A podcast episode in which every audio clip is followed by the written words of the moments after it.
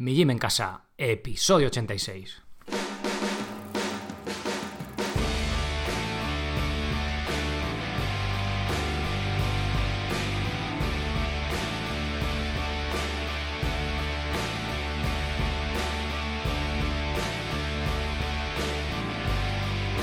Muy buenos días a todo el mundo, soy Sergio Catalán de migymencasa.com y os doy la bienvenida a otra nueva semana, a otro nuevo episodio, otro nuevo lunes en el podcast de Mi Gym en Casa, el programa, la radio donde hablamos de entrenamiento y de alimentación desde un punto de vista diferente e independiente.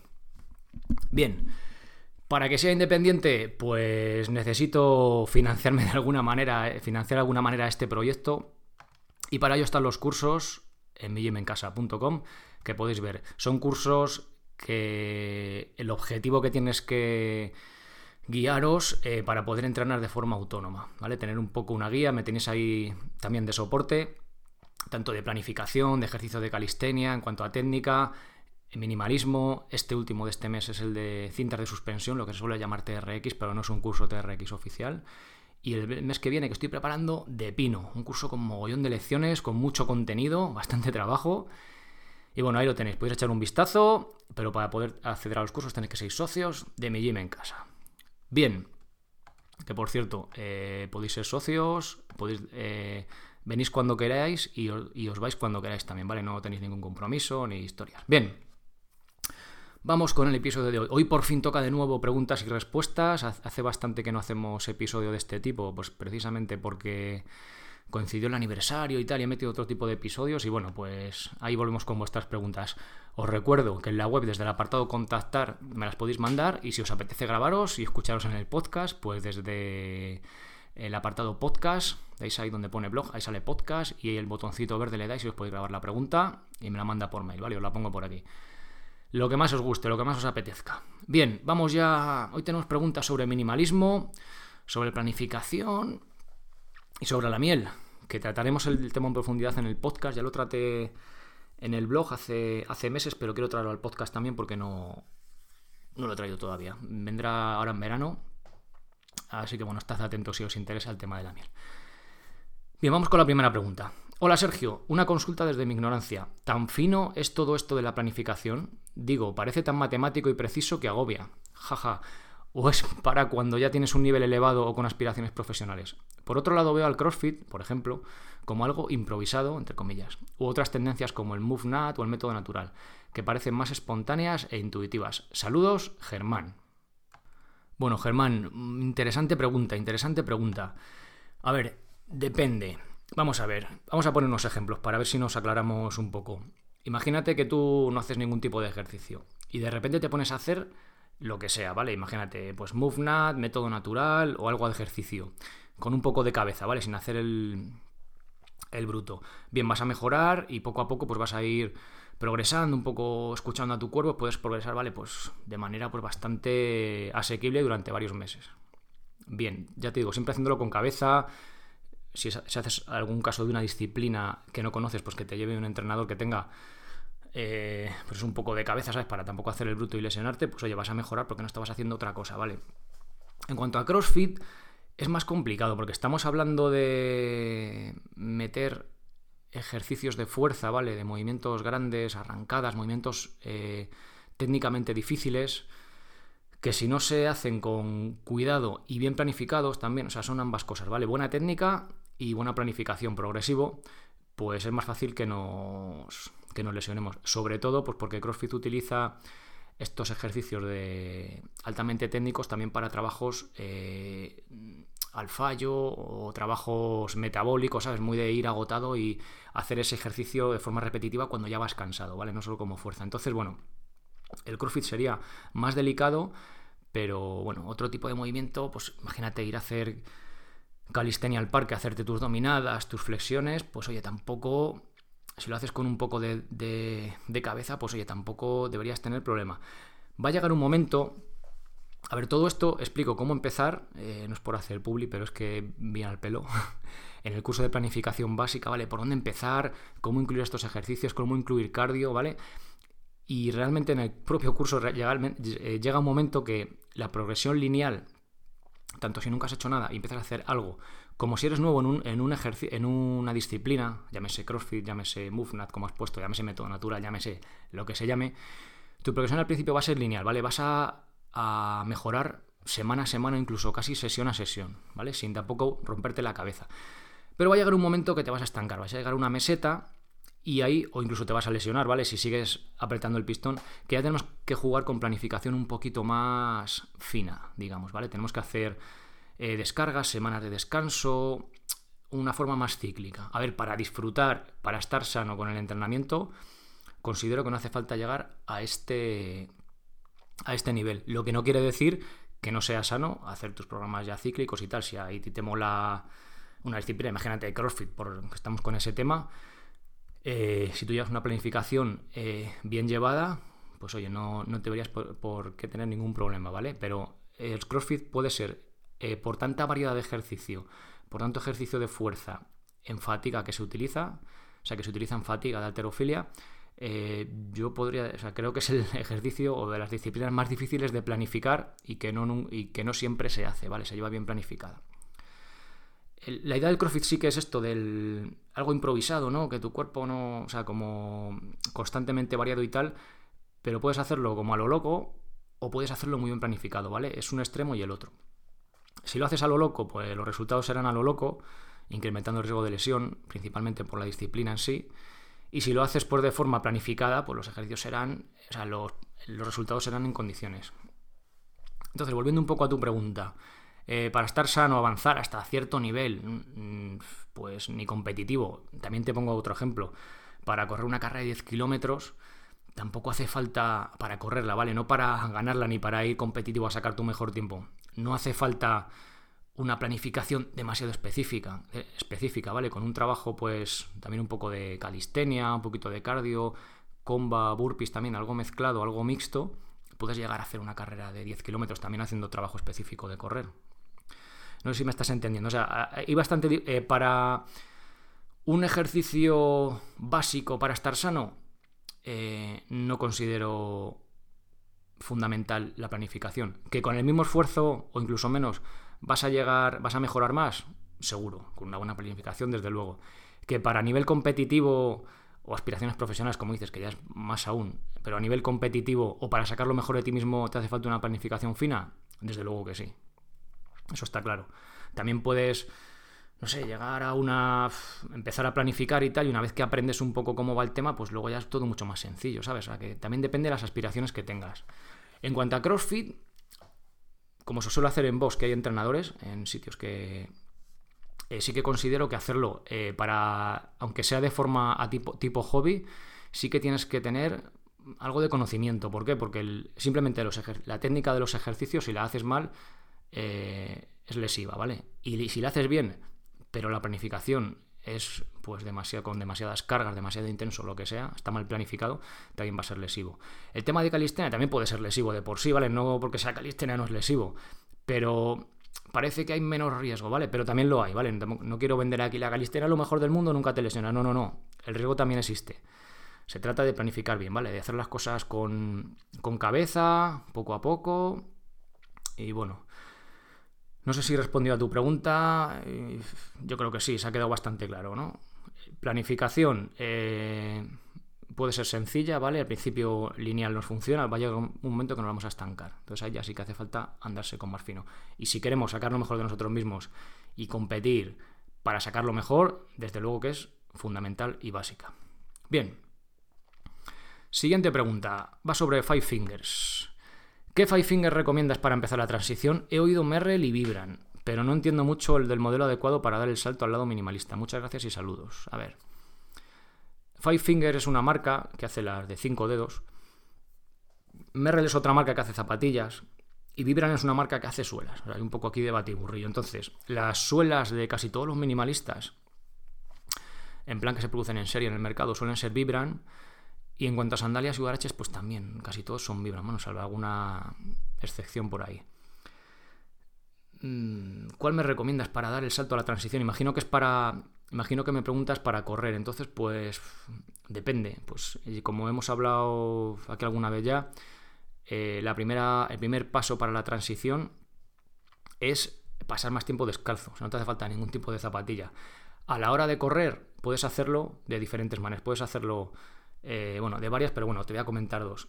Eh, que tu calzado cada vez sea más minimalista, es decir, que tú imagínate que ahora corres con amortiguación, con talón elevado, con drop, pasas a un calzado que se llaman zapatillas de transición, que muchas veces no tienen por qué ser de transición. Una zapatilla para competir de una marca que no sea minimalista también nos podría valer porque es más minimalista que lo que teníamos antes. Entonces, se trata de ir cada vez que el zapato que te compres, que el calzado cada vez sea más minimalista, o pasar de golpe a correr descalzo o con five fingers, que es como el, pues paso anterior, ¿no? Y de ahí eh, hacer la transición bajando el volumen, empezando casi desde cero y sin casi, ¿vale? Para empezar a correr, o al final del entrenamiento corres un poquito con ese calzado descalzo y vas incrementando las, el volumen de entrenamiento y la intensidad, ¿vale? Esto es por encima. Eh, espero haber respondido a tu pregunta. Ya te digo, depende. Es que, ¿qué zapatilla elegir? Pues depende. depende del caso, ¿vale? Si quieres seguir corriendo al mismo volumen, vas a tener que bajarlo también. Pero una zapatilla un poquito más minimalista que la que tienes. Y si quieres empezar ya eh, a saco directamente, que no te importa bajar el volumen de tus entrenamientos, pues directamente o descalzo o con unas Five Fingers, Vibram, ya depende un poco de los gustos, de lo que, de lo que te guste a ti más. Siguiente pregunta, que va muy, muy ligada a la anterior. ¿Cómo empezar con el minimalismo? Hola Sergio, enhorabuena tanto por tus podcasts como por tu web. Me encanta todo este mundillo de entrenamiento funcional, minimalismo, alimentación, etc. Muchas gracias. Acabo de ver que has publicado un nuevo curso sobre calzado minimalista. Llevo un tiempo dándole vueltas de pasarme al calzado minimalista, desde que leí a Marcos Vázquez y ahora siguiéndote a ti. Lo primero que hago en cuanto llego a casa es quitarme las botas del trabajo o las Converse de calle, que por cierto son incomodísimas. No veas lo a gusto que me quedo descalzo por casa. En cuanto me ve mi niña, enseguida se descalza. Nunca le ha gustado estar con zapatos. He intentado salir a la calle un pelín sin zapatos, a la acera y cruzar la calle, y más o menos bien, porque es asfalto y no hay muchas piedras. Pero ayer salí un rato con la bici por el monte, se me pasó por la cabeza la idea de quitarme las botas y hacer un pequeño tramo descalzo. Imposible, solo aguanté unos 10 metros. Me pinchaba las piedras, la hierba seca, en fin, todo. Y me preguntaba cómo consigues andar o correr descalzo por el campo si yo no puedo ni andar 10 metros. No sé si sería capaz de llevar un calzado minimalista para ir por la calle o por el campo. ¿Cuál me aconsejarías para iniciarme en el minimalismo? He estado mirando las LEM 2, que hablas muy bien de ellas, o las Merrell Bear, bueno, las Veraces, que son como de, como de transición, y las Uaraches o las Enix, y no sé, estoy algo perdido y no me atrevo a dar el paso al minimalismo. ¿Podría darme algunas pautas de cómo introducirme al minimalismo? Un saludo y gracias por la labor que estás haciendo. Gracias a ti. A ver, vamos por partes. Eh, primero, bueno, llegas a casa, eh, te quitas las botas o las Converse de calle, las Converse. Es un calzado que se podría considerar minimalista en cuanto a que no tiene el talón elevado, ¿vale? ¿Qué pasa? Que son muy estrechas de horma. los dedos no te dejan. Yo tuve unas y los dedos no te dejan espacio, son muy estrechas y estaba muy incómodo. La verdad que no me, no, me, no me cuadraban. Incluso antes de empezar con el minimalismo. O sea, que imaginaros ahora ya cuando los dedos se te abren más. Eh, vas descalzo por casa, eso está genial, Es como el primer paso, empezar por casa en un sitio que estés cómodo y descalzo, a fortalecer el pie poco a poco. Pero te pusiste a andar eh, con la bici por el campo, o sea, con la bici por el campo, ibas en bici y te bajaste 10 metros. Bien, es normal. Y te voy a contar justo lo que me pasó a mí ayer, iba por ahí con el coche, bueno, iba al trabajo, iba con tiempo de sobra y paré a... Paré un rato porque hacía un día buenísimo una noche buenísima. Bueno, y paré un rato en el primer camino que digo, ah, por aquí, está aquí mola. Paré el coche ahí en un camino. A ver, los caminos normalmente de grava es lo peor que te puedes echar a la cara para correr descalzo, ¿vale? Y mucho menos para empezar. Bueno, pues yo llevo ya, pues no sé si año y pico corriendo por caminos descalzo. Bueno, pues te puedo decir que el primer tramo del camino que tenía grava, los márgenes estaban, había mucho cardo y tal que no se podía pisar. Eh, no era capaz de correr. O sea, eran, no sé, fueron 30 metros, incapaz de correr, ¿vale? Porque había grava, tampoco era exagerado, pero eran unas piedras muy puntiagudas, o sea, imposible correr. Yo llevo año y pico. Me pregunto si alguna vez eh, me llegaré a adaptar a ese tipo de, de caminos tan malos, no lo sé. De ahí pasé uno mejor, ¿vale? Con alguna piedra, algún cardillo y tal, y bueno, pues se podía ir y pude trotar bien, pero era bastante complicado. Yo por donde entreno hay bastante piedra, pero ya te digo que hay sobre todo sendas, ¿vale? Si te mueves con la bici, las pistas, como están preparadas para vehículos, normalmente tienen bastante grava, bastante zahorra, que está preparado coño, pues para el paso de vehículos, ¿vale? Para optimizar el paso de, los coches, no para que vayamos por ahí descalzos. Si puedes, prueba por las sendas. Las sendas suelen ser de moto, de bici, y no tienen, no suelen tener, depende del terreno también, esa, esa gravilla. Entonces, suele ser tierra pisada y es mm, la gran mayoría, ¿vale? También depende en qué zona vivas. Suelen ser perfectas. Puedes ir sin ningún tipo de adaptación, eh, andando descalzo o incluso corriendo, ¿vale? Corriendo poquito si vas a empezar. Con lo cual te recomiendo que, que busques ese tipo de, de terreno pues para probar, ¿vale? Porque ya te digo, a medida que vas corriendo, que vas andando por este tipo de, de caminos, eh, vas desarrollando pues la capacidad de, decir, uy, este camino es horrible o este camino es bueno, ¿no? O sea, simplemente ya con fijarte de, con el ojo lo vas a ver, ¿vale? ¿Cuál es bueno y cuál es malo? Entonces, no te desanimes, ¿vale? Es normal que un camino perfecto para la bici puede ser terrible para ir descalzo, entonces, pues... ves con un poco de vista y ya te digo, intenta buscar una senda, o si no, hay por ahí también pistas que son buenas, pero intenta buscar... Hay pistas que son de grava, pero a lo mejor justo la rodada del coche la deja como sin grava, la deja limpia y se va también de lujo. Entonces, bueno, hay que buscar un poco, tener ojo para ir buscando esos caminos. Yo de la zona que vivo ya me los conozco todos y sé cuáles son mejores y peores. Ya te digo que los de grava, que están perfectamente lícitos, los mejores para el coche son los peores para ir descalzo, al menos en mi zona. Bien, ¿y qué me recomiendas? Bueno, ¿sería capaz de llevar un calzado minimalista? Desde luego que sí, ¿vale? Y Huaraches tal, mira, ahora que es, que es verano, bueno, si me escribes desde España, que no lo sé, te recomiendo unas Huaraches, que son baratas, tienes desde 30 y poco euros ya en tu casa puestas. Eh, hay bastantes fabricantes españoles, uno, o sea, que te va a llegar en poco tiempo. Lo que pasa es que ahora en verano suele pasar que, que agotan existencias, o sea, que se quedan un poco ahí hasta arriba de pedidos, entonces no sé si vas a tener. Pero bueno, si no es una marca es otra, ¿vale? Yo tiraría a, a Huaraches y tiraría algo muy fino. ¿Por qué? Pues para que, porque ya tienes otro tipo de calzado, ¿no? Pues para ir probando así, que, te, que notes las piedras, ¿vale? pero que no te lleguen a hacer daño. Claro, esto es muy ambiguo, ¿no? Puedes empezar, yo qué sé, por un a lo mejor de un centímetro y luego pasarte a, a, medio, a medio centímetro, ¿vale? A 5 milímetros. No sé, mira un poco, yo tiraría a, sandalia, o si no, cualquier calzado minimalista, cualquier zapatilla no son tan finas como para que, aunque sea el camino medio malo, vayas mal, ¿vale? Hay bastante diferencia, bastante protección de ir descalzo a ir con, con una zapatilla minimalista. Bueno, ¿y qué me recomiendas para introducirme algunas pautas? Pues como te he dicho esto, y voy a meter otra vez otra cuña. Hoy estoy.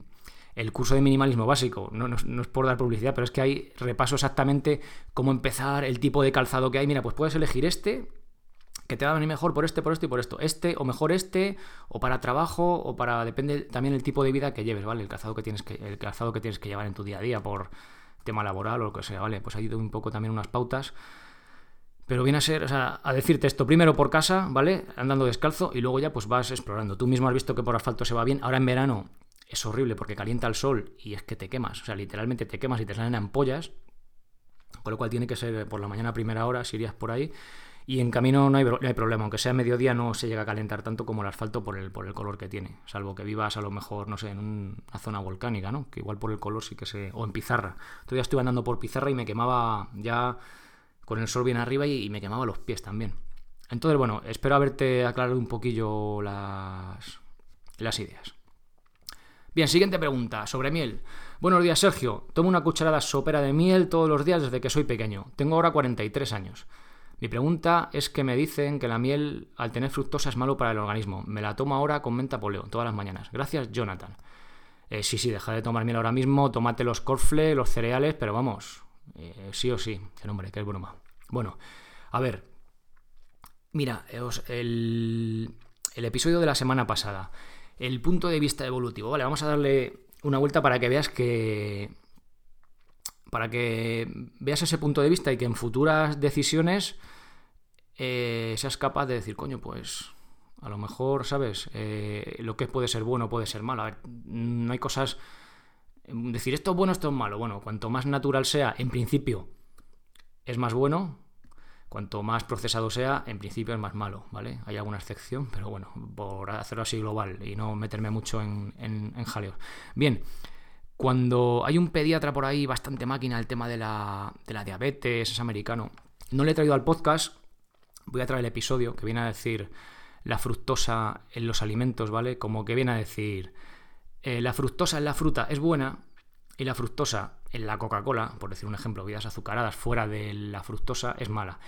Y viene a decir lo siguiente, cuando Dios creó el veneno, lo envolvió con el antídoto. ¿Esto quiere decir la fructosa es mala? Pues solo la fructosa sí. Una fruta es mala, no, una fruta es buena. ¿Por qué? Porque tiene otro montón de cosas. Tiene eh, fibra, tiene minerales, tiene vitaminas, ¿vale? La miel en concreto. encontramos minerales, potasio, sodio, magnesio, fósforo, calcio, zinc, vitaminas C, B1, B2, B3, B6. Tiene proteínas, tiene aminoácidos libres, tiene enzimas, ¿vale? Tiene, la miel de por sí, la miel la hacen las abejas como regurgitando ahí el néctar que cogen y tal. Y tiene como una especie, bueno, una especie no, tiene microorganismos, ¿vale? Eh, beneficiosos también para nuestra flora intestinal. Entonces, por eso que si nos reducimos solo a macronutrientes, ah, estos son hidratos, pero encima son fructosas, esto es malísimo. Eh, pues no es malo, la miel no es malo. Siempre y cuando, atención, la miel no esté pasteurizada. Es decir, si tú la compras al apicultor por ahí del pueblo, que el hombre la tiene en las colmenas, que no la pasteuriza, la pasteurización es para desinfectarla y también sobre todo para que esté líquida a temperatura ambiente. O sea, aunque sea invierno, en vez de que quedarse como un bloque, que se queda bastante dura, como la dejes en la, afuera en el garaje o por ahí, para que no se quede dura, la pasteurizan, la pasteurizan, perdón. Entonces eso hace que sea más fluida y que mate esos microorganismos tan positivos en la miel, ¿vale? Que también pues destruye parte de las vitaminas y demás. Entonces, Siempre, por eso, miel cruda, ¿vale? Se llama cruda ahora en el mundillo. Pero vamos, la miel que no esté pasteurizada, que no sea del súper, para que me entiendas. Con lo cual, mm, hay que darnos cuenta de eso. Si nos reducimos esa mente reduccionista, de decir, no, esto es fructosa, es malo, bueno, ¿de dónde viene esa fructosa? ¿De la fruta?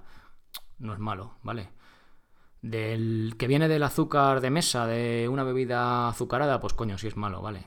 bueno, ya entraremos, hablaré de ello en un episodio largo entendido, tanto de la miel ahora en verano como de, de la fructosa y los alimentos, ¿vale? En diferentes alimentos, el porqué de todo esto, pero bueno, espero que con estas pinceladas pues te quede claro.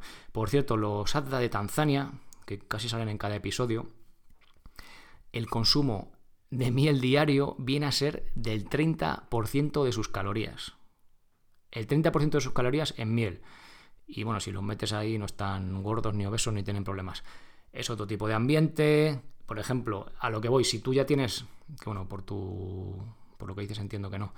Ya tienes, tú ya tienes un problema de obesidad, de sobrepeso, de diabetes tipo 2, pues oye, entiendo que esas cantidades de miel, pues no, a lo mejor no es lo mejor, ¿sabes? Aunque sea miel cruda y demás.